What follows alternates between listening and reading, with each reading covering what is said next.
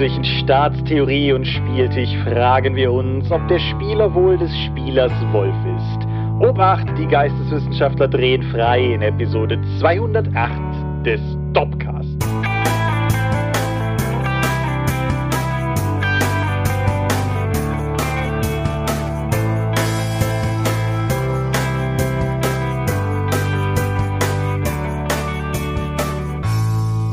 Hi und herzlich willkommen zur Episode 208 des Dorpcast. Aber wir haben uns versammelt, über Dinge zu reden, die mit Rollenspiel zu tun haben. Und wenn ich wir sage, dann meine ich zum einen dich. Michael Skorpio-Mingas, guten Abend. Und zwar noch mich, Thomas Michalski. Hi. Und worüber reden wir heute? Den Leviathan. Zumindest unsere Interpretation der Spielleitungsrolle. Genau. Das, das klingt hochgeistig und hochtrabend. Ist es vielleicht auch. Aber ich verspreche, es wird am Ende irgendwie alles Sinn ergeben oder sowas. Genau. Wir, wir, fangen, wir fangen bei Staatstheorie an und enden am Spieltisch, so wie das sein muss.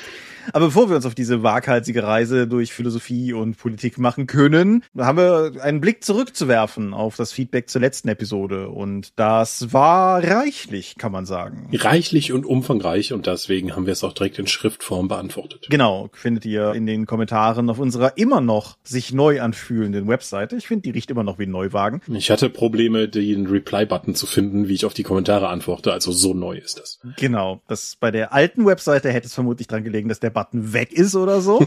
Aber in dem Fall, nee, also es scheint ja soweit alles gut zu funktionieren. Ich finde es auch ganz, ganz cool, so was da an Feedback gekommen ist, aber es war wirklich sehr umfangreich und deshalb sei da einfach mal hin und rüber gezeigt. Dank auf jeden Fall an alle, die sich da in irgendeiner Form mhm. geäußert haben. Apropos neu, inzwischen gibt es auch eine Mystics of Gaia Grundregelwerksfassung mit Lesezeichen, einem PDF. Genau, die sollte bis diese Folge online geht auch definitiv online sein und im gleichen Zuge kann ich auch sagen, wie versprochen, ich hatte ja letzte Folge gesagt, bis die Folge online ginge, wäre das Buch auch im Druck. Ist es Lieferbar ist es Stand heute Montag noch nicht, aber es sollte dann sehr zeitnah verfügbar sein. Hardcover und Softcover und so wie ich Exemplare habe, mache ich auch noch irgendwie ein kurzes Video oder Fotos oder so, um sie euch zu zeigen. Apropos Video. Es ist hier mal wieder Sommer und es gibt ja so eine Art Sommertradition seit einigen Jahren bei der Dorp in Form von Get-Shirts, Werbespots und da habe ich mal wieder einen gemacht. Mhm. Den findet ihr jetzt zum Beispiel auf der, auf der Dorp, also an verschiedenen Stellen verlinkt. Ich packe ihn aber auch nochmal explizit unter diese Folge direkt direkt als Link, damit ihr den kürzesten Weg finden könnt. Und auch, wenn ihr Hörer aus der Zukunft seid, ich hoffe, es ist alles okay bei euch,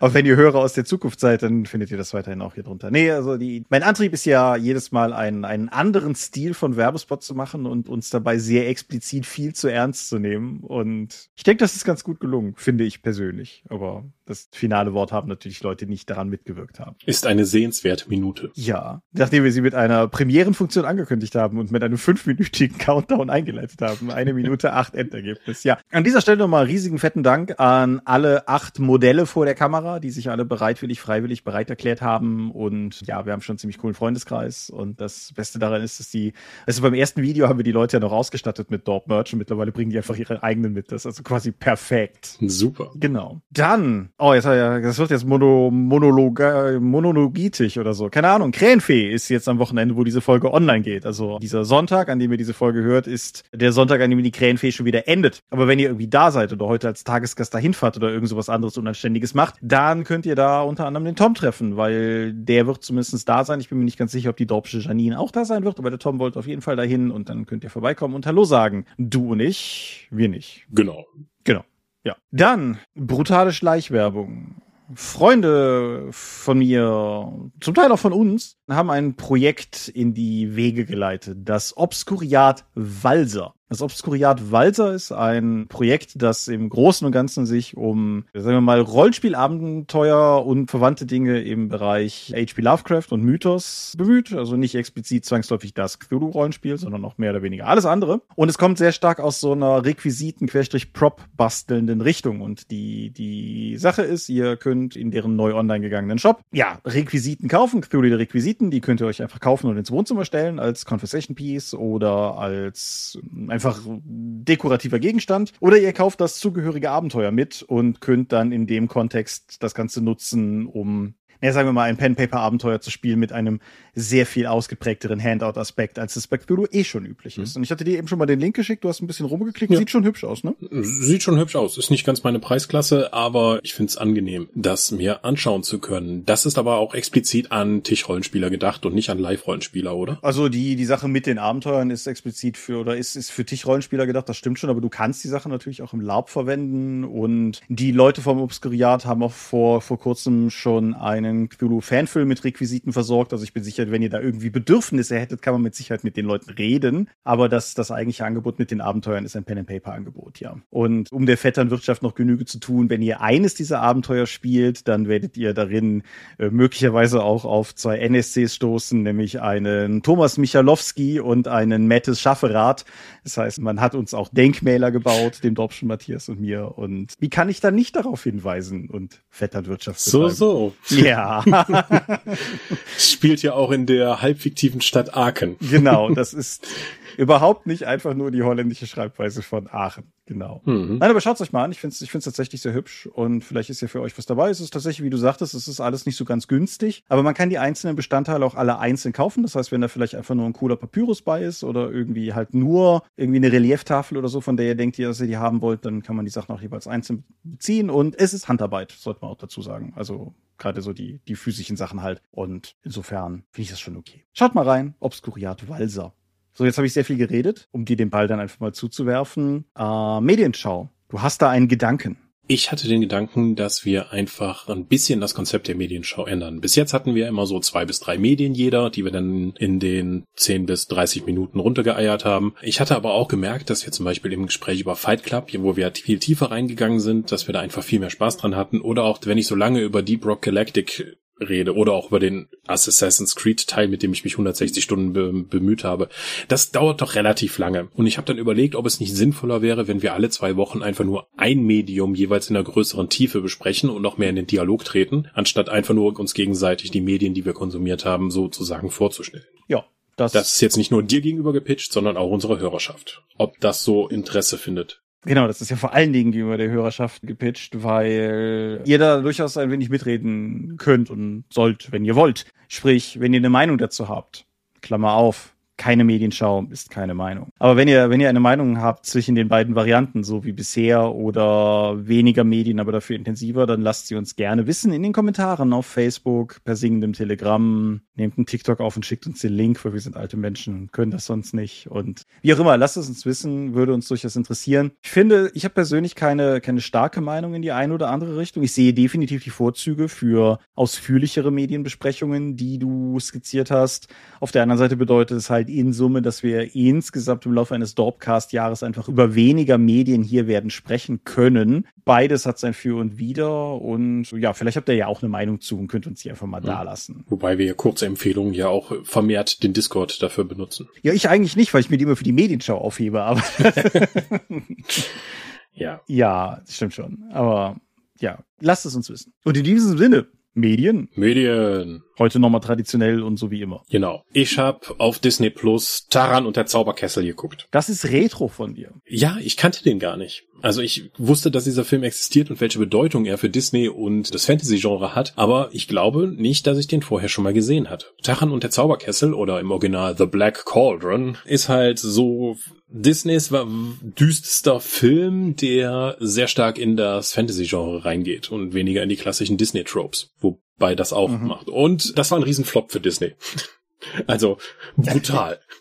Mhm. Und das ist ein Film aus den 80ern und wenn man den heute schaut, merkt man auch direkt, dass die ganze Erzählweise, die Struktur und die Geschwindigkeit nicht mehr mit modernen Sehgewohnheiten zusammenpassen. Also ich habe mich da schon ein bisschen schwer getan. Aber worum geht es? Der im, im nur im Deutschen titelgebende Taran ist ein Aushilfsschweinehirte, der ein sehr riches Schwein, ja, das Schwein kann andere Orte zeigen, betreut und dann in einen Konflikt mit dem gehörnten König kommt, einem Schurken, so eine Art Leichnamskönig, der offensichtlich nur eine halbe Tagesreise von ihm entfernt in einem schrecklichen Land wohnt und dann das Schwein entführt. Taran ist hinterher, trifft dabei eine Prinzessin und einen Baden, findet ein Zauberschwert und macht sich dann, nachdem sie aus der Festung des gehörnten Königs fliehen können, auf diesen titelgebenden Zauberkessel zu vernichten, damit der gehörnte König nicht seine Schreckensherrschaft ausbreiten kann, denn dieser Zauberkessel ermöglicht die Erhebung von Cauldronborn, von also Kesselgeborenen Untoten, die relativ gruselig aussehen, so für einen Kinderfilm.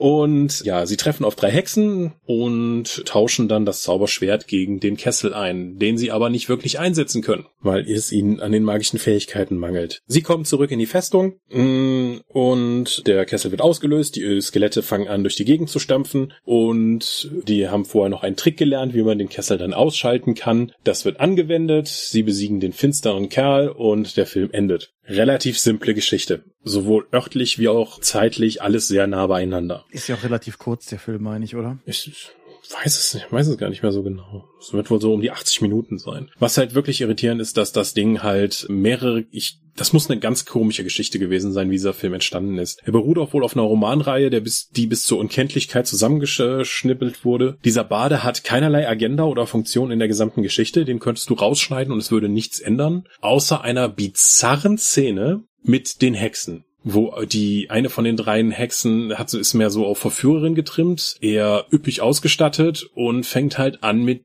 diesen diesen alten Baden zu bezirzen und verwandelt ihn dann in einen Frosch, der dann zwischen ihren üppigen Brüsten landet und sie findet ihn nicht mehr und dann wird er hin und her gezogen und das ist alles ein bisschen komisch, gerade im Kontext eines Disney-Films für Kinder. Aber ansonsten macht der Bade auch nicht viel. Sie haben auch noch so ein Disney-typisches, niedliches Gesellending dabei. Das ist so eine Mischung aus Hundeschnauzer und Affe, der aber aus irgendwelchen Gründen auch reden kann. Der wird eher so als Dieb eingeführt und lässt die Leute dann oftmals im Stich. Und dann gibt es im Finale denn dieser Kessel kann nur aufgehalten werden, indem ein lebendes Individuum in diesen Kessel reinspringt. Und Taran möchte sich eigentlich opfern und dann kommt dieser knuffelige Geselle da vorbei und sagt, nein, Taran, du hast Freunde. Ich habe keine Freunde. Und springt in den Kessel und stirbt.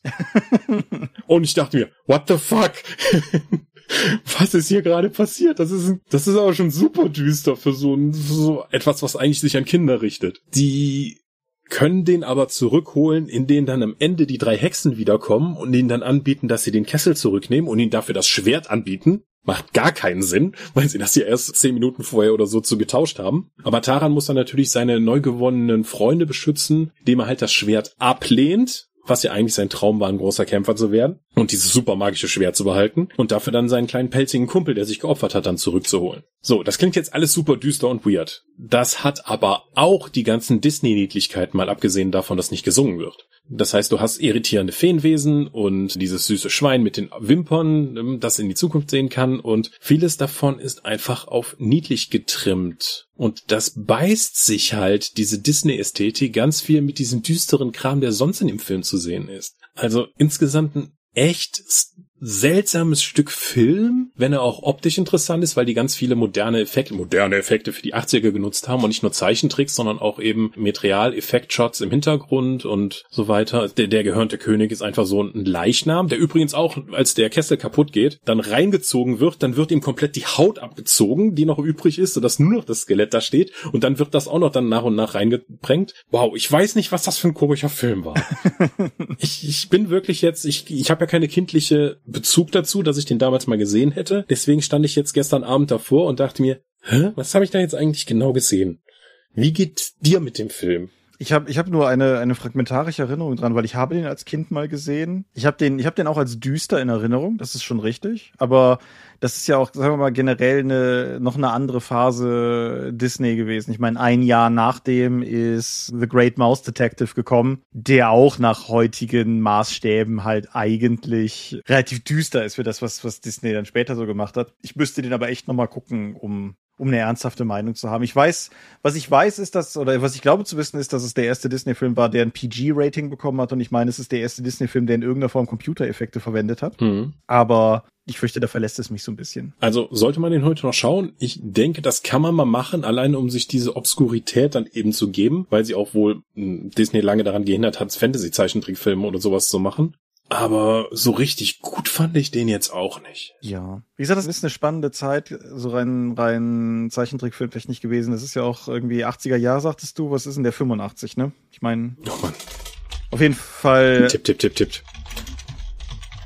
85. ha, irgendwie kurz davor hast du auch den The Secret of Nim von Don Bluth und so. Das war halt eine Zeit, wo keine Ahnung, wo der, der Kinderzeichentrickfilm so ein bisschen edgy wurde. Und wie du, wie du schon sagtest, ne, in, im Falle von, von dem Black Cauldron ist es halt echt nach hinten losgegangen. Aber ja, wie gesagt, ich müsste den nochmal sehen. Vielleicht sollte ich den einfach nochmal sehen. Vielleicht können wir den irgendwann, kann ich da irgendwann meine Meinung nochmal nachtragen. Ja, ist auf Disney Plus, kannst du ja einfach geben. Richtig, ich habe eine ich hab ne ganze Bucketlist von alten Disney-Zeichentricksachen, die ich auf Disney Plus nochmal gucken möchte. Da ist der sowieso mit drauf. Insofern früher oder später oder so. Hm. Gut, ich habe ein Buch gelesen. Mm. Red Shoes, also Rote Schuhe ist ein Roman von, da sind wir mal wieder, Satiros Phil Brocato, dem Mann, der auch Mage gemacht hat mhm. und diese Kurzgeschichten-Anthologie rausgebracht hat mit der Delfin-Sache, über die wir vor einer Weile sprachen und die mich recht äh, verstört zurückgelassen hat. Und ich war tatsächlich ein bisschen, also so, sagen wir mal, in gemischter Erwartung, weil der Magus-Kram von ihm, der war halt alles cool. Die Kurzgeschichtensammlung war ja so ein, so ein bisschen eine gemischte Sache. Aber Red Shoes hat mir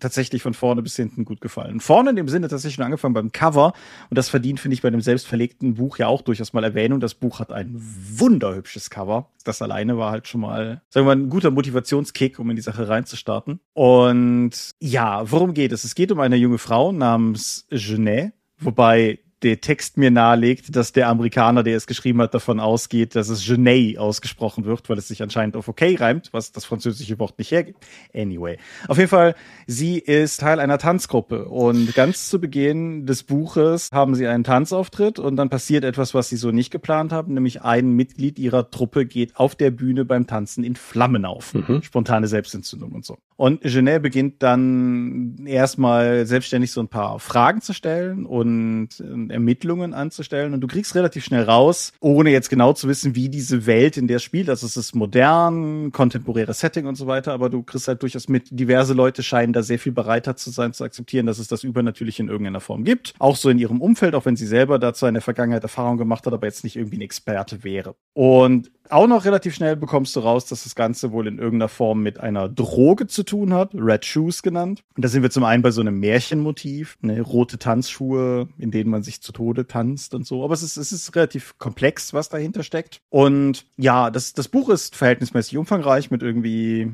irgendwas zwischen 400 und 500 Seiten. Und die Handlung ist trotzdem relativ zeitlich, relativ dicht. Also es, es passiert sehr viel in einem sehr kurzen Zeitraum. Das ist ein Format, das ich an sich durchaus gerne mag. Und ja, wie gesagt, Genet ist halt so die Fokusperson, informiert sich, gerät an die falschen Leute, handelt sich ganz massiv in Ärger ein, sowohl irdischen als auch übernatürlichen. Und das Ganze wird halt aus verschiedensten Aspekten beleuchtet und am Ende gibt's halt dann noch ein cooles Finale. Was das Buch halt interessant macht, und das ist, das ist der, sagen wir mal, der Satiros Brocato-Effekt, auf den ich spekuliere, probiert habe. Es, ist halt sehr in, in vielerlei Hinsicht durchaus durchverkopft, so im Sinne von, was bedeutet Musik eigentlich, was bedeutet Tanz eigentlich, metaphysische Konzepte von beidem, wo sind die Grenzen zwischen meditativen Handlungen und kultischen Handlungen und Bühnentanz und so weiter und so fort. Das schwimmt da alles mhm. mit drin. Aber es ist halt gleichzeitig, also er, er bezeichnet es selber als Urban Fairy Tale und das trifft es relativ gut, weil wie gesagt, es ist am Ende geht es halt auch einfach um etwas Gruseliges, Übernatürliches, was da abgeht und es, es gibt auch sehr handgreifliche Action. Es ist also nicht alles nur verkopft und Phil Bucato schreibt also einen Urban Fantasy Roman übers Tanzen. Ja, das ist eine unlauter verkürzter, aber in der Sache trotzdem wahre Zusammenfassung. Ja, wie? Ich, ich wollte einfach nur die Schlagworte für dein Interesse irgendwie nochmal zusammenfassen. korrekt. Also wie, wie? Das ist ja fast so, als wenn du dir das wünschen könntest, oder? Das ist korrekt, ja. Das ist schon, schon ziemlich, das ist ein bisschen die falsche Richtung Tanz, aber abgesehen davon ist es auf jeden Fall sehr cool. Nein, aber es, es liest sich auch gut runter, es ist wirklich schön geschrieben. Ich mag die Figuren, die darin vorkommen. Genet selber ist als, als Charakter schon, schon vielgestaltig und interessant genug und alle, alle weiteren begleitenden Figuren. Ja, natürlich, man, man merkt, dass der Mann ein Leben lang Magus gemacht hat. Jede zweite Figur oder meinetwegen auch jede Figur aus dem Buch könntest du vermutlich auch einfach als Magus NSC oder allgemein als Urban Fantasy NSC oder so nochmal wieder verwursten. Aber mehr noch als die Kurzgeschichtenanthologie vor einer Weile finde ich, steht das Ding durchaus auch wirklich einfach ehrlich als Roman solide da. Das heißt, selbst wenn man jetzt keinen Magus-Bezug hat, keinen World of Darkness-Bezug hat, aber tendenziell gerne Urban Fantasy liest und ja, halt auch, wie gesagt, gerade Tanz ist so ein Schlagwort, aber halt auch einfach so in Cafés rumhängen, Discos, Raves, halt auch einfach das, das Leben von Millennial-Gen Z-Leuten die nicht wirklich wohin kommen. So, wenn das so Aspekte sind, von denen man sich vorstellen könnte, dass die interessant sind, die mit Übernatürlichen zu kreuzen, dann ist das auf jeden Fall ein gutes Buch, um es sich zu schnappen. Und insofern, insofern sehr cool. Das Ganze ist betitelt als Red Shoes a Riverhaven Novel. Das suggeriert mehr Reihe, als es faktisch ist. In dem Riverhaven-Setting gibt es, soweit ich weiß, noch einen uralten Webcomic, den ich bisher nicht habe, nicht gesucht habe. Vielleicht ist der sogar immer noch zu haben. Müsste ich mal gucken, bis die Folge online geht. Wenn ja, verlinke ich ihn drunter. Aber umso mehr auch einfach, um zu sagen, ich hatte keine Vorkenntnisse, das hat mich beim Lesen aber auch nicht gestört. Du merkst manchmal, dass die Charaktere vielleicht so, kannst du dran fühlen, dass sie eine Vorgeschichte haben, die vielleicht schon mal irgendwo zu erahnen war, aber nichts, was mich in irgendeiner Form beim Lesen irritiert hätte oder wo ich mal das Gefühl gehabt hätte, mir fehlt jetzt hier eine Information, um das wertschätzen zu können oder so. Okay. Es ist. Hast du in Papierform gelesen? Ich habe es in Papierform gelesen. Kannst du bei Drive-Thru gedruckt bestellen, kannst du bei Drive-Thru aber auch als Achtung weird PDF kaufen. Und ich glaube, es gibt eine es gibt eine EPUB-Version. Da bin ich mir nicht sicher. Es gibt definitiv auch ein Audiobuch, aber da habe ich nicht reinhören können. Dementsprechend, ich habe es auf Papierform gelesen. Und gerade bei Romanen muss man sagen, die Drive-Thru, Querstrich, Lightning Source Sachen sind auch echt grundsolide. Also die sind qualitativ besser als viele amerikanische Taschenbücher im regulären Offset. Das wäre nämlich jetzt meine nächste Frage gewesen, weil ich habe ja schon amerikanische Taschenbücher in der Hand gehabt und da würde sich ja Toilettenpapier für schämen, so verarbeitet worden zu sein. Aber gut, wenn die Print-on-Demand-Sache das so hinbekommt. Nee, es ist, es ist ein sehr angenehm zu lesendes haptisches Buch.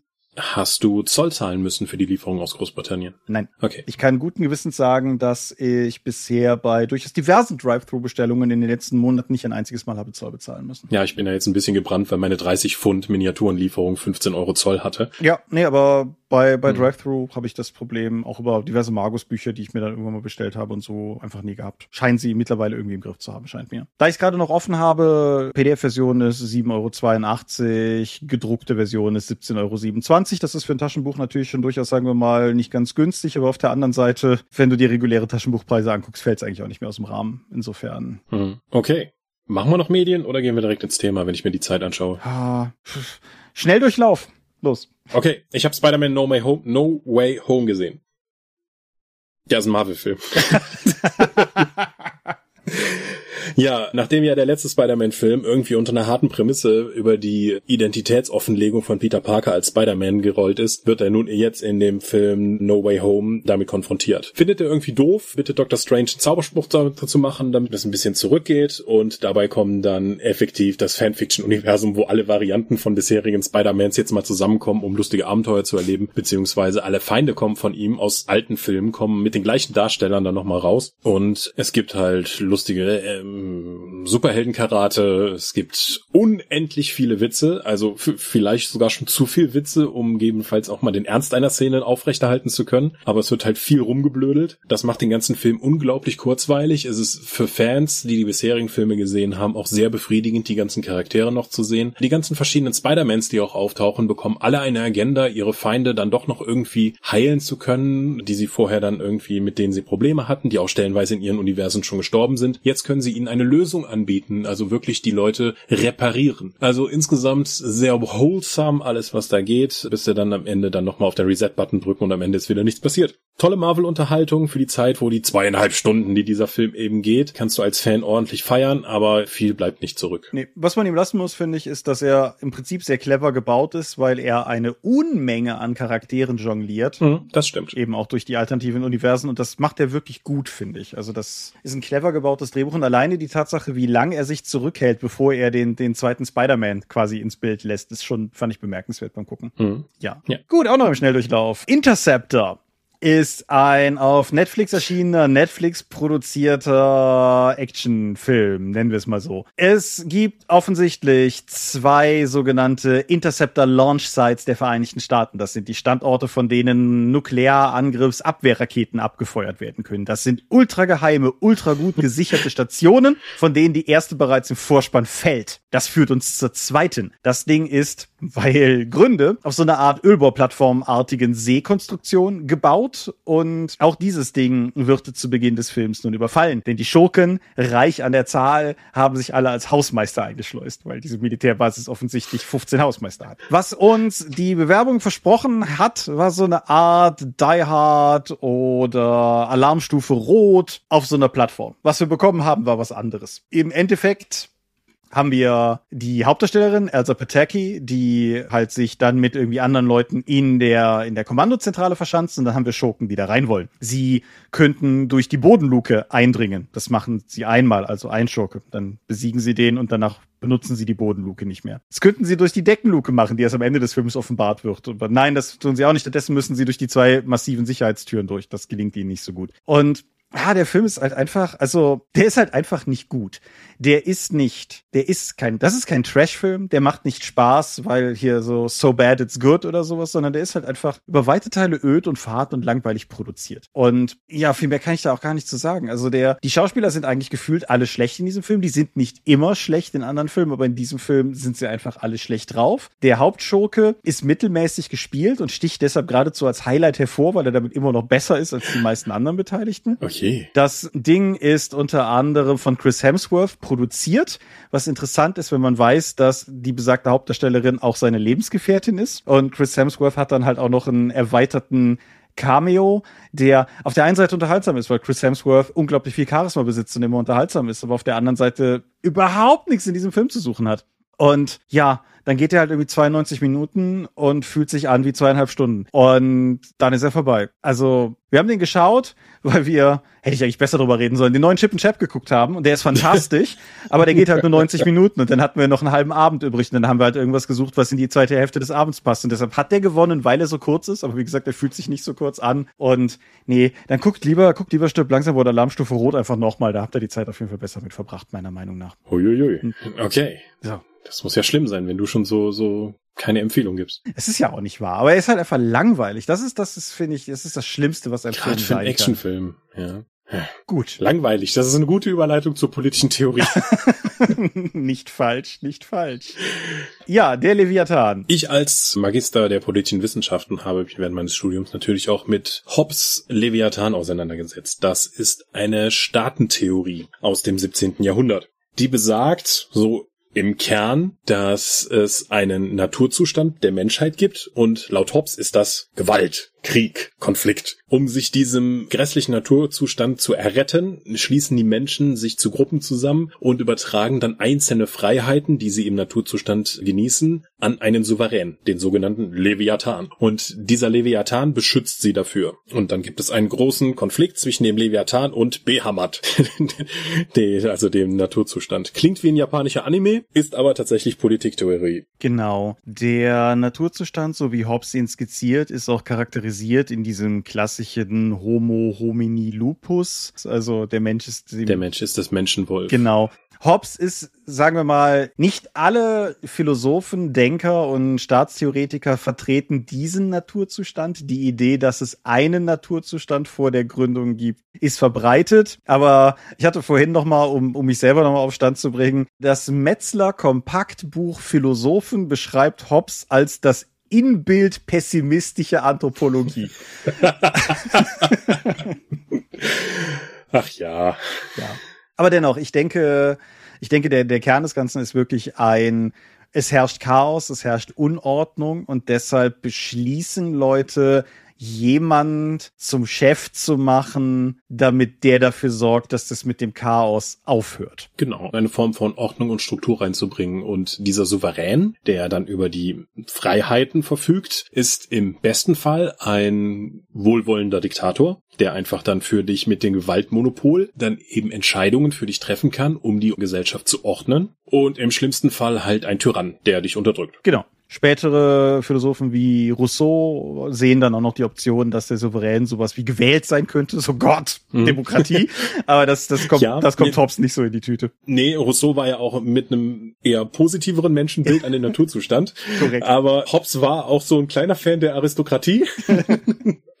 Deswegen fand er diesen, diese Idee der, ich gebe meine Freiheiten auf, dafür passt jemand auf mich auf, das ist ziemlich knorke. Wobei Hobbes es trotzdem geschafft hat, mit diesem Traktat, das er veröffentlicht hat, einfach mal alle gegen sich aufzubringen. Also die, angefangen von, von den Kirchenleuten über die Aristokraten bis halt, bis halt irgendwie zum gemeinen Volk. Also das, das hat so mittelgut funktioniert, aber hey, wir sind irgendwie, was sind wir, 400 Jahre später und wir reden immer noch drüber. Mhm. Also insofern, ja. ja. Und der Leviathan als Bild wird dann so gerne beschrieben, ist ja eigentlich ein Seemonster, dessen Körper besteht aber aus den ganzen Individuen, die eben ihn formen. Genau. Das vielleicht auch noch relativ. Und damit hat Hobbes halt auch eine Grundlagenarbeit für, den, für die Idee des Gesellschaftsvertrages gelegt. So. Aha, jetzt kommen wir der ganzen Sache langsam näher und jetzt nähern wir uns vielleicht auch den Punkt, an dem, an dem wir einen Rollenspielbezug herstellen, weil Verträge, haha. Genau. Da haben wir schon häufiger drüber geredet, genau. Weil im Rollenspielkontext haben wir schon öfters davon geredet, dass es so eine Art Gruppenvertrag gibt. Mhm was effektiv auch eine Form von Gesellschaftsvertrag ist und effektiv die meisten Rollenspielrunden bestehen eben aus einer Gruppe von Spielenden und der Spielleitung. Und diese Spielleitung, die es halt in den meisten Rollenspielen gibt, ist eher ja unter dem, sagen wir auf dem niedrigsten Level der Primus inter pares, also der erste untergleichen, mhm. der einfach dann, wenn irgendwie ein Problem auftaucht, dann eine Entscheidung trifft. Aber das kann halt bis zur absoluten Autoritätsmaximum hochgedreht werden, wo du halt nicht mal in die Bücher schauen darfst, sondern die Spielleitung dir eben nur mitteilt, was jetzt eben Sache ist und was du würfeln musst und wie deine Werte sind, weil Charakterbögen auch eingesammelt werden am Ende der Runde. Ja, korrekt. Ja. Und in Zwischenstufen halt davon. Ja. Und dazwischen unendlich viele Zwischenstufen. Ja. Aber bevor wir jetzt zu weit in diese Details reingaloppieren und quasi alles Feuer auf einmal raushauen, es gibt ja dieses wundervolle YouTube-Video von einem Feuerwerk, das 15 Minuten gehen sollte und wo alles gleichzeitig gezündet wurde. So soll diese Folge nicht sein.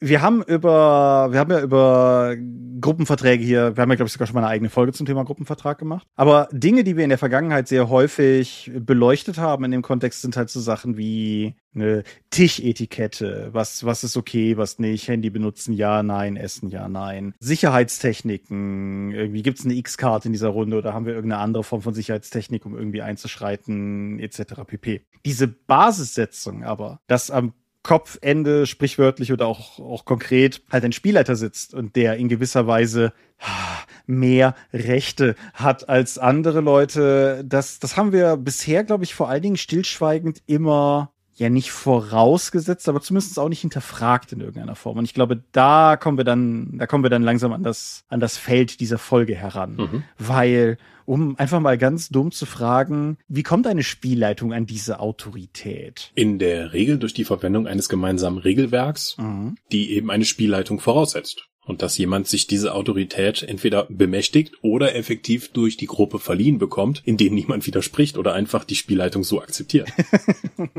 Ja, oder um, in einem Bemühen um Positivität vielleicht auch möchte, dass diese Person das macht und proaktiv. Weil, also bei allem Unken beiseite, ich glaube, das ist gar nicht so selten, oder? Dass irgendwie, dass Leute jemanden suchen, der für sie etwas leitet, Mhm. ist, glaube ich, nicht, nicht, sagen wir mal, nicht unbedingt ungewöhnlich. Mhm. Die Idee zu der Episode kam ja durchaus, weil wir mal in einer Episode von der selbstgewählten Unmündigkeit der Spieler, in die sie sich eben freiwillig begeben, gesprochen haben und in den Kommentaren dann direkt auch der Leviathan unter von Hobbs eben auch gedroppt wurde. Und wir dachten, hahaha, Moment, ist das ein Thema?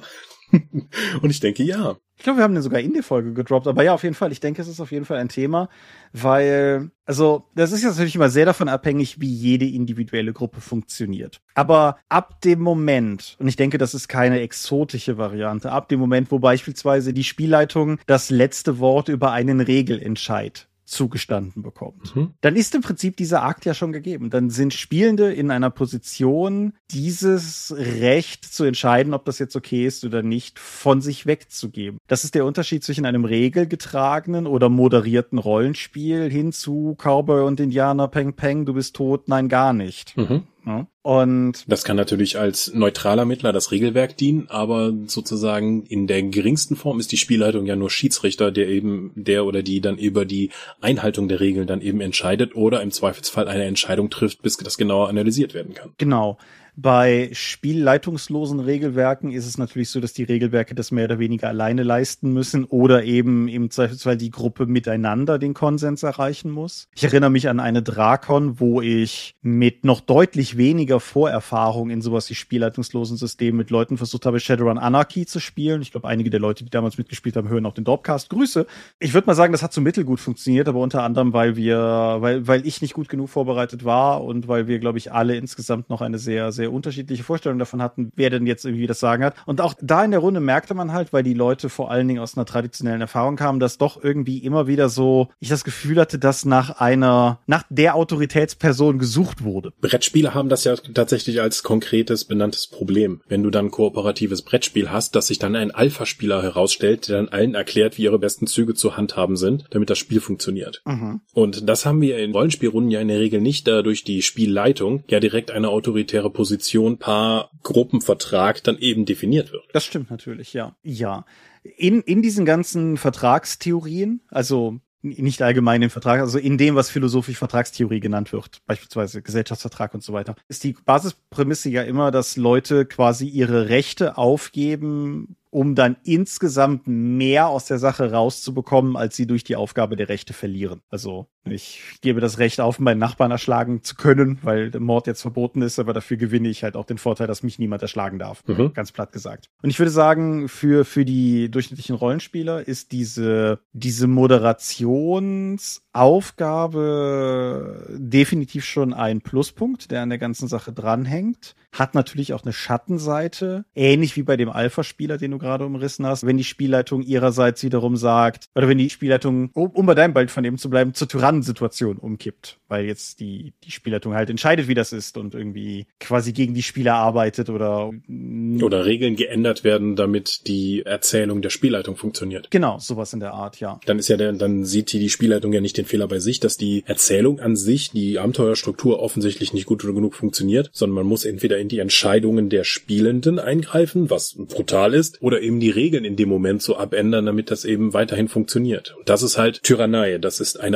autoritäres Miteinander. Ja. Von oben herab. Weshalb ich, als ich mir Gedanken zu dieser Folge gemacht habe, im Prinzip noch zu einem anderen, sagen wir mal, Gewinn gekommen bin, den Spielende aus dieser Aufgabe von Rechten, ha, ich bin gespannt, wie viele Leute bis hier noch zuhören, auf jeden Fall da noch entsprechend rausbekommen.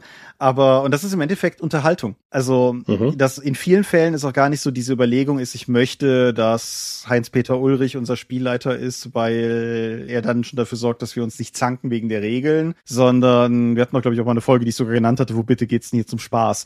Dieser Gedanke halt, irgendwie so, mhm. Spielleiter, tanze auf und mach uns einen schönen Abend. Mhm. Dass du diese Form von Lenkung dann eben benutzen kannst, um dein Spaßbedürfnis zu optimieren. Genau. Weil du das selbst in der freien Narration gegebenenfalls gar nicht finden könntest. Ich meine, ich habe ja schon immer wieder Probleme gehabt in Fate-Runden, einfach damit Aspekte zu definieren oder so in das Spiel einzugreifen und das selbst zu definieren, weil ich einfach einer ganz anderen Rollenspielecke komme und mir das wirklich schwer fällt bis heute, die Vorstellung spielleitungslos zu spielen, erfüllt mich ein bisschen mit, ja, ich würde, ich will nicht sagen Panik, aber doch mit Unruhe, weil ich dann einfach, weil mir dann einfach Elemente fehlen würden, das anzugehen. Ich kann mich ja zumindest an Inspectress erinnern, das ist ja auch spielleitungslos. Da, da wandert das Erzählrecht ja auch rum und da habe ich eher so negative Erfahrungen mitgemacht, mhm.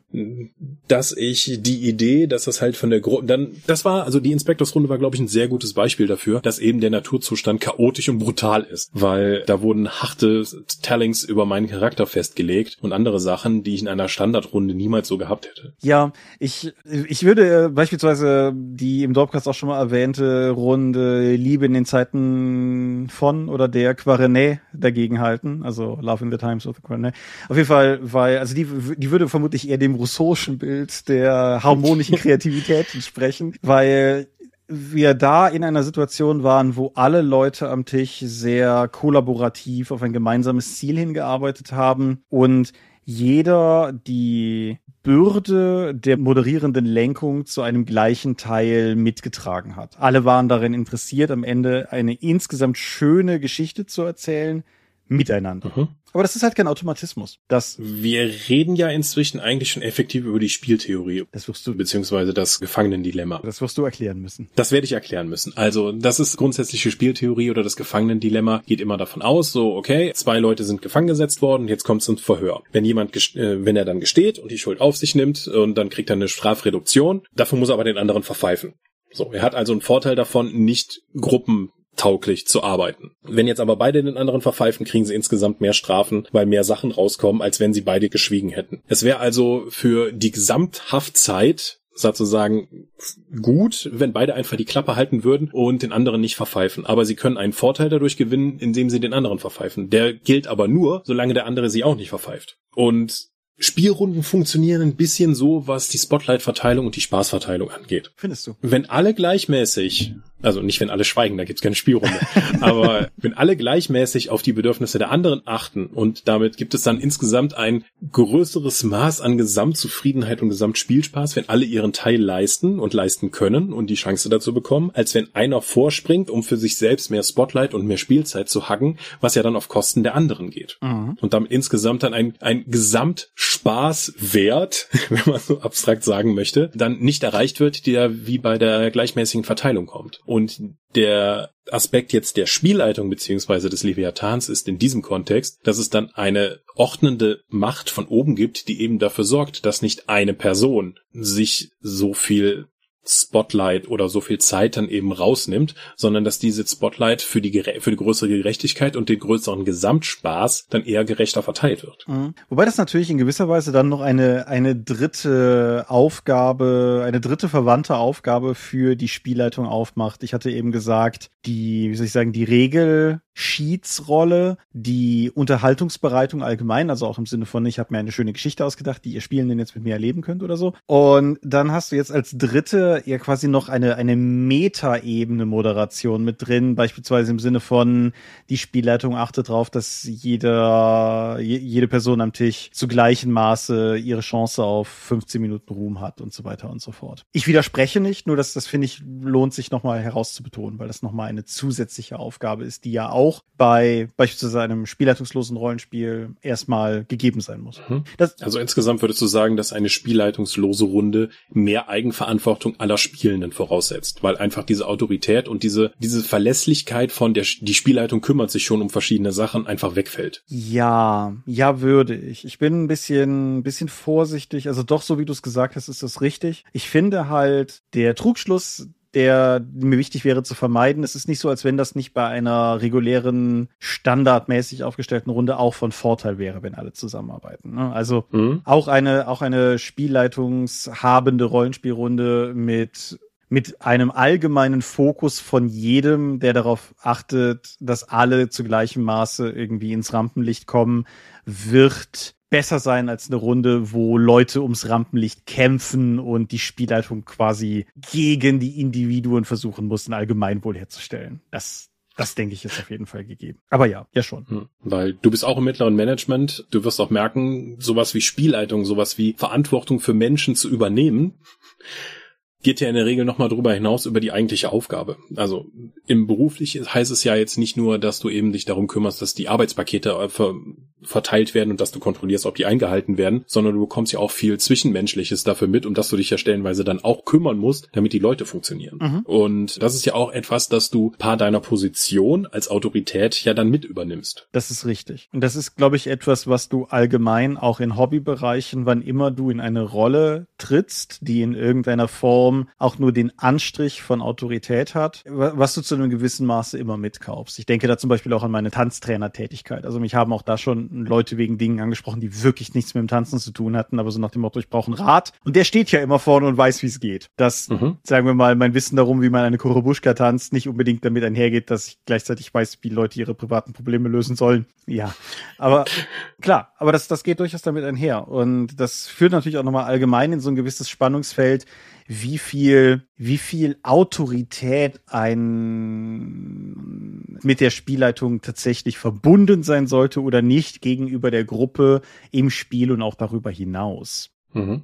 Also einige Annahmen sind ja für viele Runden einfach mal gesetzt, wie wir spielen bei der Spielleitung. Die Spielleitung kauft die ganzen Bücher und wir brauchen nur ein, zwei Bücher. Die Spielleitung bereitet alles vor in ihrer eigenen Freizeit, weil sie hat Freude dran, um uns dann zu bespaßen. Das sind ja alles Annahmen, die ja schon davon ausgehen, dass ich viel von meiner Verantwortung einfach an die Spielleitung schon abtrete. Mhm. Wie, das, das geht ja auch bei, bei Regelkenntnis. Wir hatten ja schon oft genug hier darüber gesprochen, dass Spieler einfach gar nicht die Regeln lesen. Ja. Egal wie die Menge an Regeln ist. Und das ist ja auch eine Form von meiner Aufgabe, die ich an die Spielleitung daneben abtrete, in dem Vertrauen, dass die Spielleitung sich schon um meine Probleme kümmern wird. Korrekt, ja. Und es gibt noch einen Aspekt neben all den Beispielen, die du genannt hast, den ich persönlich, wo mir das auch nochmal jetzt im Vorfeld sehr deutlich aufgefallen ist, und das ist, wenn du nicht, wie ihr das ja häufig habt, einen festen Termin in der Woche hast und wenn du nicht am Ende der letzten Sitzung schon den nächsten Termin festgelegt hast, ist meine Erfahrung, dass in den in der Mehrheit der Fälle die Leute nicht sagen, hey, wir sollten uns auch noch um einen Termin kümmern, sondern dass das häufig auch einen Geschmack hat von hier Spielleitung, du müsstest auch noch mal einen Termin ansetzen.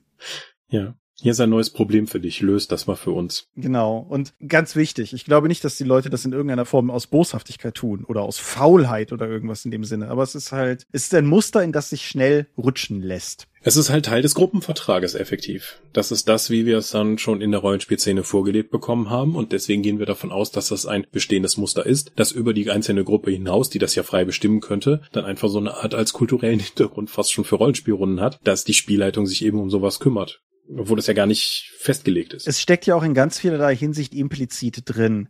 Es ist bei DSA der Meister. Hm. Es ist bei englischen Rollenspielen häufig der Game Master oder der Dungeon Master. Es ist selbst, selbst, selbst der, sagen wir mal, neutralere deutsche Begriff, den wir normalerweise verwenden, Spielleitung oder Spielleiter. Da, da steckt ja, da steckt ja eine Führung. Also du kannst halt auch ein Abteilungsleiter sein, ne? Oder, oder mhm. ein Verlagsleiter oder irgendwas in dem Sinne halt. Und auch wenn ich mal so überlege, wie wir über Runden reden, also gerade wenn ich im Freundeskreis dran denke, wenn wir Phasen hatten, wo vielleicht in unterschiedlichen Konstellationen gleiche Rollenspiele bespielt wurden. So, bist du eigentlich auch in, ich sag jetzt einfach mal, Achims Earthborn-Runde dabei? Nee, ich bin in Mattis. Weißt du?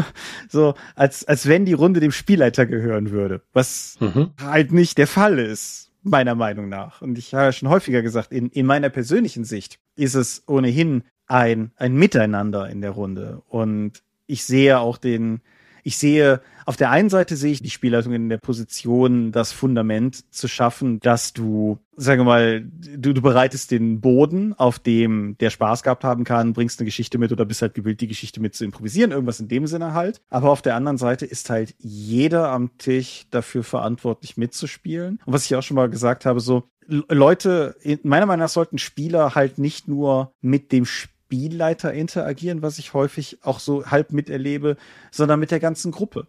Und gerade halt, wenn, wenn Leute Solo-Dinge machen, dann, dann wird das halt ganz schnell so zwischen dem Spieler oder der Spielerin und der Spielleitung. Und das, der, wie gesagt, das, das ist mehr Top-Down, als ich mir manchmal selber wünschen würde. Da möchte ich, glaube ich, darauf hinaus. Das ist aber jetzt schon persönliche Präferenz, mhm. weil es gibt ja. auch Leute, die sagen halt so, boah, ich möchte nur alle zwei Wochen hier da zu dem Kumpel fahren und der macht halt die Rollenspielrunde für uns, der sagt, was wir würfeln müssen und ich habe die Mordsgaudi meines Lebens, weil einfach das auch befreiend sein kann, so viele Sachen eben frei zu, wegzugeben und sich dem Spiel hinzugeben, so, so unter der kompletten Kontrolle. Ich glaube, das ist eine Typfrage zwischen der gesamten Gruppe und wenn der Gruppenvertrag zwischen den Leuten eben so funktioniert, ist ja super. Mhm. Das soll jetzt keine besser Spielerei oder schlechter Spielerei hier sein. Das muss man nur, wie wir es so oft sagen, auch eine bewusste Entscheidung sein, dass man eben diesen Gruppenvertrag trägt und einfach auch mal analysiert, wie man spielt und ob das überhaupt das ist, was man haben möchte. Oder ob man auch mal links und rechts schauen kann, was es da sonst noch gibt und ob das vielleicht einem mehr taugt. Mann oder auch andere. Ich, wo ich gerade dran denken musste, sind ein paar Matthew Mercer Interviews, die ich in letzter Zeit geguckt und gehört habe. Und wo er halt auch immer wieder betont, also wir haben ja auch schon über den Matthew Mercer Effekt gesprochen, so dieses, dieses Gefühl von Unwürdigkeit, weil Leute als in der, in gleicher Position halt einfach nicht dieselbe Performance liefern wie ein professionell trainierter beruflicher Voice Actor. So, ja, klar. Aber äh, wo er halt auch immer wieder spricht und halt darauf verweist, dass es erstens die ganze Gruppe ist und nicht nur er, zum anderen halt auch sein eigenes Licht unter den Scheffel stellt. Aber eben diese Betonung der Gruppe dahinter. Und da, da wird, glaube ich, teilweise auch einfach ein Status quo projiziert oder eben bei den eigenen Runden einfach vorweggenommen, wo sich Leute einfach gar nicht darüber bewusst sind, dass es anders sein könnte. Und wenn, wenn ich sag mal, mhm. dass das der, das finale Takeaway von Leuten von dieser Folge heute ist, A, dass wir all diese Fachchinesisch-Kommentare aus der letzten Folge heute definitiv gerockt haben. Aber zum anderen, dass, dass es mhm. halt eine Entscheidung ist, wie man das machen kann, dann mhm. ist ja schon viel gewonnen. Nicht vergessen, der Leviathan ist ein Monster, das aus den Körpern der Einzelnen besteht. Ja. Das klappt in der Spielleitung jetzt weniger gut oder sähe zumindest sehr seltsam aus, wenn ihr dann Körperteil reingibt und dann der erstellte, die erstellte Spielleitung dann für einen arbeitet. Aber das ist halt ein metaphorisches Ding und ich würde sagen, ist die, ist der Leviathan jetzt die Spielleitung oder das Spielerlebnis, was am Ende rauskommt? Das ist eine interessante Frage, für die wir vielleicht noch einen letzten Exkurs einlegen müssen. In Hobbes Theorie ist der Leviathan, Querstrich der Souverän, die Macht davon ist absolut. Mhm. Da ist nicht dran zu rütteln. Und da hatte ich im Vorgespräch schon zu dir gesagt, das ist etwas, wo ich mich in den, in den Spielleiter-Klischees, wo es mir teilweise schwierig fällt, damit umzugehen.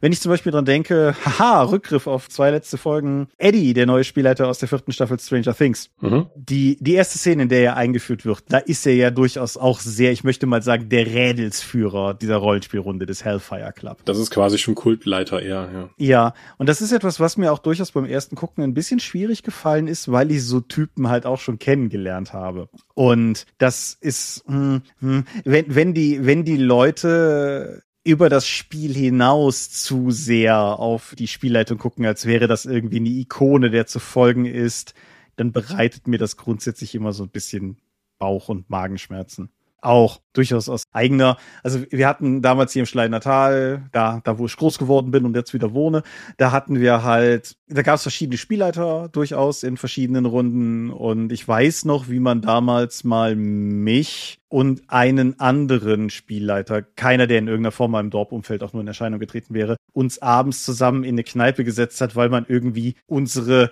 gewaltigen Gehirne an einen Tisch bringen wollte, weil wir halt irgendwie die, diese Spielleiterperson waren. Wie gesagt, ich kann ja heute drüber lachen, aber rückblickend betrachtet, ein bisschen weird ist es schon auch. Thorsten war netter. Grüße, falls du das hörst. Aber trotzdem, das ist, das ist halt schon irgendwie so, wie gesagt, also die, die Macht des Spielleiters, in Anführungsstrichen, wenn die über das Spiel hinausgeht, schwierig. Aber dennoch, ich hatte das im Vorfeld auch schon gesagt, eine Gewaltenteilung, Legislative, Judikative und Exekutive. Also Gesetze machen, Gesetze, über Gesetzessituationen entscheiden und danach das Urteil vollstrecken. Etwas, wo wir bei Staats Organen heute sehr darauf bedacht sind zu gucken, dass da nicht zu viel von in eine Hand fällt. Und wir haben Judge Dredd, der, dem wir sagen, hier, lenke uns, mach uns Spaß. G genau. Und das ist vielleicht auch einfach wertvoll, sich mal bewusst zu machen, dass, dass man halt der Spielleitung diese Macht gibt. In 90 Prozent der Fälle ist es wahrscheinlich total unproblematisch. Aber jeder, der das hier hört, der möglicherweise mit seiner Runde unzufrieden ist, weil er an so einen Tyrannenspielleiter, so eine Tyrannenspielleiterin geraten ist. Es liegt an euch. So, ihr, ihr gebt den Leuten diese Kraft. Das ist ja schon Victim Blaming. Nein, im Gegenteil, aber du, du, du, du musst nicht mit solchen Leuten spielen. Ja. Oder du kannst ihnen vielleicht auch einfach sagen, dass du unglücklich bist. Und das, das passiert. Man kann drüber reden oder man kann auch einfach die Runde wechseln. Ja. Aber um zu deiner Frage zurückzukommen, wer genau der Leviathan ist. Also ich denke, das schönere Bild ist auf jeden Fall zu sagen, dass das Spielerlebnis der Leviathan ist. Ist es aber nicht. Meinst du nicht? nee, was wir, in dem, was wir jetzt alles besprochen haben, muss eigentlich die Spielleitung der Leviathan sein. Ja. Schade eigentlich. Grundsätzlich, also ich, ich sehe das, alles, was wir jetzt heute hier skizziert haben, sehe ich erstmal nicht, nicht wertend. Ich denke, es ist erstmal vor allen Dingen eine, der, der Versuch, den Mechanismus, der dahinter steckt, kenntlich zu machen. Weil das ist halt einfach, wie gesagt, das, das ist bei vielen anderen Sachen, Vereinsaktivitäten oder irgendwas, das ist halt immer so. Menschen, Menschen haben eine gewisse Tendenz dazu, im Zweifelsfall sich auch einfach mal in eine Position zu begeben, wo sie gewisse Verantwortungen anderen Leuten geben können, wo sie das Gefühl haben, dass sie da gut aufgehoben sind. Die, die, um bei dem Beispiel zu bleiben, die Leute, die freitags zu meinem Tanztraining kommen, kommen ja auch in der Erwartung, dass ich ihnen de facto 90 spaßige Minuten bereiten werde. Das ist ja normal. Aber man sollte sich das schon durchaus bewusst machen und trotz allem ich finde der, der Gedanke, dass das oder vielleicht, vielleicht wäre für mich persönlich sogar das Ziel zu versuchen, es in die andere Richtung zu lenken. Also dass viel mehr das Spielerlebnis das ist, was alle konstituieren. Und dass, dass man diese, diese lenkende Person in der individuellen Runde, dass man die, die Lenkung in einem Maße möglichst reduzieren kann, durch aktives Mitspielen, durch Mitgestaltung, kreatives Einbringen und so weiter. All die Sachen, die wir eben bei spielleitungslosen Systemen zumindest skizziert haben, dass man versucht, ein bisschen mehr in die Richtung zu gehen, weil man natürlich auch im Endeffekt natürlich der Leviathan-Spielleitung Last von den Schultern nehmen kann dadurch. Hm. Du möchtest also mehrere kleine Leviathane noch nebenbei am Tisch haben. Ja, das ist eigentlich, eigentlich will ich, also, vielleicht will ich Naturzustand haben? Weiß ich nicht. Wo, wo, Komm, der Junge. wo, wo stehst du denn? Was ist denn dein, dein Fazit? Ich denke, dass die, dass das Machtgefälle in der klassischen Rollenspielrunde zwischen Spielleitung und Spielenden durchaus sinnvoll mit der Leviathan-Metapher zu, umzusetzen ist. Und da gibt's halt nun auch stark autoritärere und weniger autoritäre Runden. Aber vieles von dem, wie ich in meiner Teenagerzeit zum Beispiel auch die Spielleitung mitbekommen habe in unsere Runden, ist das Leviathan-Bild schon durchaus angemessen. Ich bevorzuge für die Runden, die ich aktuell leite, eine viel stärkere Implementierung der Spielenden in meine Runde und auch in die Entscheidungsfindung, auch in die Regeln nachschlagen, weil ich da oftmals gar keinen Bock mehr zu habe. Aber dann, dann wird halt delegiert. Das heißt, ich gebe, das Gewaltmonopol liegt dann nicht mehr bei mir als Spielleitung, sondern ich gebe das bewusst dann noch ab, was ja nach der Hobbes'schen Leviathan-Theorie darf der Souverän ja seine Macht nicht mehr abgeben dürfen, weil er sonst ja dann gar nicht seinen Job machen könnte. Ja. Weil er das Gewaltmonopol nicht mehr hat. Und so sehe ich mich zumindest jetzt nicht mehr. Ich bin nicht mehr der Leviathan. Das ist ein schöner Biografietitel. Findest du? Ich, ich kann aber auch in dem Sinne durchaus sagen, also ich habe gestern noch mit ein paar Freunden gesprochen und zwei von denen sind Leute, die ich seit Jahren kenne, aber mit denen ich tatsächlich noch nie gemeinsam irgendwie Pen Paper gespielt habe. Und wir werden jetzt irgendwann im Herbst in die in die Runde zusammen aufmachen. Und allein die Art und Weise, wie wir gestern halt darüber gesprochen haben, so, ja, der und der wird Spiel leiten, aber wir können ja auch gucken, ob wir das Ganze vielleicht ab und zu die, die Spielleitungsrolle rumgehen lassen und wir machen erstmal eine Session Zero, um das alles abzustecken und überhaupt rauszufinden, was wir überhaupt spielen wollen und so. Das war sehr, ich möchte mal sagen, sehr unleviathanhaft. Ich glaube, ich kann mich deinem, deinem Fazit einfach anschließen. Oder in, in Variante, ich möchte auch gar kein Leviathan mehr sein. Du bist Behemoth. Der personifizierte Naturzustand. Weiß ich nicht. Hm. Ist ein bisschen wie bei Mystics of Gaia, ne? Mit dem ordnenden Bruder und dem chaotischen Bruder. Und der eine war mehr so Mhm. naturnah und der andere ist eher so ein Technokrat und so. Und äh, ja, Immer noch keine Verbindung zum Dogmas. gar nicht, gar nicht, nein. Oder zu anderen mythologischen Sachen. Gar nicht. Ja. Gut. Fassen wir also zusammen. Wir sind die Dorp. Wir sind vom Naturzustand irgendwo zwischen Hobbes und Rousseau und ihr findet uns unter www.die-dorp.de. Dort bringen wir neben dem Dorpcast auch Rollenspiel-Downloads zu eigenen und fremden Systemen. Manchmal veröffentlichen wir sie als Buch. Dorp TV berichte vor allem von Konstanten Messen auf youtube.com slash die Dorp. Da gibt es aber auch gerade unseren schönen neuen Merchandise-Clip. Apropos Merchandise, kleidsames Merchandise haben wir auch. Den Dorp-Shop gibt es unter getshirts.com slash Dorp. Wir sind auf rspblogs.de, Facebook und Twitter. At die Dorp geht er den Tom. Meine Webseite gibt es unter thomas-michalski.de. Wir haben einen eigenen Discord-Server unter discord.die-dorp.de und wir veranstalten die Drakon, die kleine sympathische Paper Convention in der Eifel, das nächste Mal vom 21. bis 23. Oktober 2022. Und möglich wird das alles durch eure milden Spenden auf Patreon. Paywalls gibt es keine und wird es niemals geben. Die Infos warten auf patreon.com slash die Dorp. Ja, Thomas, vielen Dank für die Gelegenheit, nach fast so, puh, 15 Jahren nochmal meinen C in die, in das reinstecken zu können, was ich eigentlich mal studiert habe und das Ganze noch mit Rollenspiel verbinden zu können. Ja, cool, ne? Ich bin von Philosophie wegen her tatsächlich nur sehr begrenzt ein Staatstheoretiker. Ich habe halt das gemacht, was ich machen musste, aber da lag nie so mein Hauptinteresse. Aber das Bild vom Leviathan ist halt einfach schon derbe stark. Das muss man dem schon Mhm. lassen. Das hat er gut gemacht. Ja.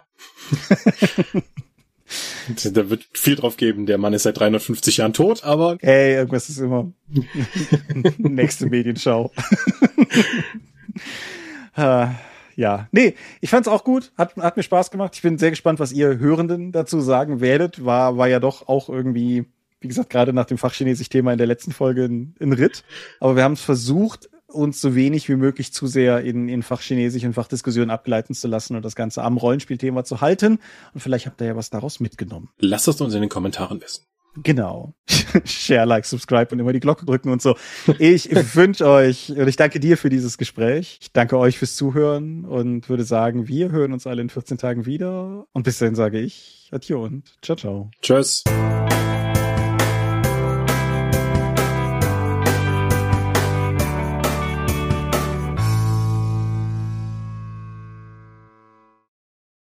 Ich fühle mich ein bisschen schäbig, dass wir kein einziges Mal John Locke erwähnt haben. Irgendwie. Findest du? Hätte man das noch machen müssen? Ah, weiß ich nicht, der gehört ja schon irgendwie mit dazu, oder so. Also ich finde, Der gehört mit dazu, klar, wenn du über den Gesellschaftsvertrag sprechen möchtest, hätten wir es auch noch reinmachen müssen. Aber es war ja nun unser Fokus auf den Leviathan und da ist der Rousseau mit seinem positiven Weltbild einfach mal die bessere Antithese. das stimmt, das stimmt, ja. Schmeiß doch einfach dieses 8-Bit-Philosophie-Video noch unter unserem Podcast hier in die Shownotes, dann, dann können die Leute sich in ein paar Minuten die Grundlagen reinziehen. Ja, ich denke, ich habe zwei Sachen, die wir drunter schmeißen können. Das eine ist das, was, was du mir geschickt hast, das, das 8-Bit-Dings und der Crash Course Philosophy hat aus der Moralrichtung heraus ein Video zu gemacht zu, zu Gesellschaftsverträgen und, oh, wie heißt denn das noch auf Englisch? Contractarianism, glaube ich, also Vertragstheorie. Es geht auch nur acht Minuten oder sowas. Ist ein bisschen tiefer, aber kann man auch noch andere. Ich pack die mal weiter unter die Folge, da könnt ihr euch bilden. Bildung! Wollt ihr immer mehr Philosophie? Da habt ihr sie. Ist das jetzt eigentlich Dorpcast oder ist das schon Dorpbildung? Ja, ich denke, das ist noch Dorpcast. ja, ich glaube auch. Ich denke, das ist noch Dorpcast. Hier. Ich würde sagen, Schluss. genau. Ich stoppe. Auch in diesem Monat möchten wir euch an dieser Stelle wieder für eure großzügigen Spenden auf Patreon danken, denn nur durch eure Unterstützung ist dieses Projekt in der heutigen Form möglich. Und unser besonderer Dank gebührt dabei wie stets den Dob Ones, also jenen, die uns pro Monat 5 Euro oder mehr geben. Und im August 2022 sind das Aika, Alishara, Vitus Arcanion, Arudwan aka AGS, Lambert Behnke, Big Bear, Gerrit Bonn, Bruder Tjorben, Daniela, Daniel Doppelstein, Dorifer, Joachim Eckert, Exeter, Excalibert, Michaela Fege, Björn Finke, Kai Frerich, Marcel Gehlen, Gelbwurstfieber, Alexander Hartung, Jörn Heimeshoff, Hungerhummel, die 100 Questen Gesellschaft, Dominik Koch, Stefan Lange, Stefan Lengel, Lichtbringer, Lightweaver, Christoph Lühr, Angus MacLeod, Volker Mantel, Moritz Melem, Miles, Mibi, Arzach Rumpelgnorg, Ralf Sandfuchs, Sawyer the Cleaner, Ulrich A. Schmidt, Oliver Schönen, Jens Schönheim, Christian Schrader, Rupert Sedelmeier, Alexander Schendi, Lilith Snow White Pink, Sphärenmeisters Spiele, Stefan T., Florian Steury, Sven, Technosmurf, Teichdragon, Tellurian, Marius Vogel, Jeremias W., Talian Vertimol, Xeledon und Marco Zimmermann. Danke, dass ihr uns selbst in diesen schwierigeren Zeiten freiwillig, ohne Paywall und Auflagen so tatkräftig unterstützt, einfach weil ihr es könnt. Danke.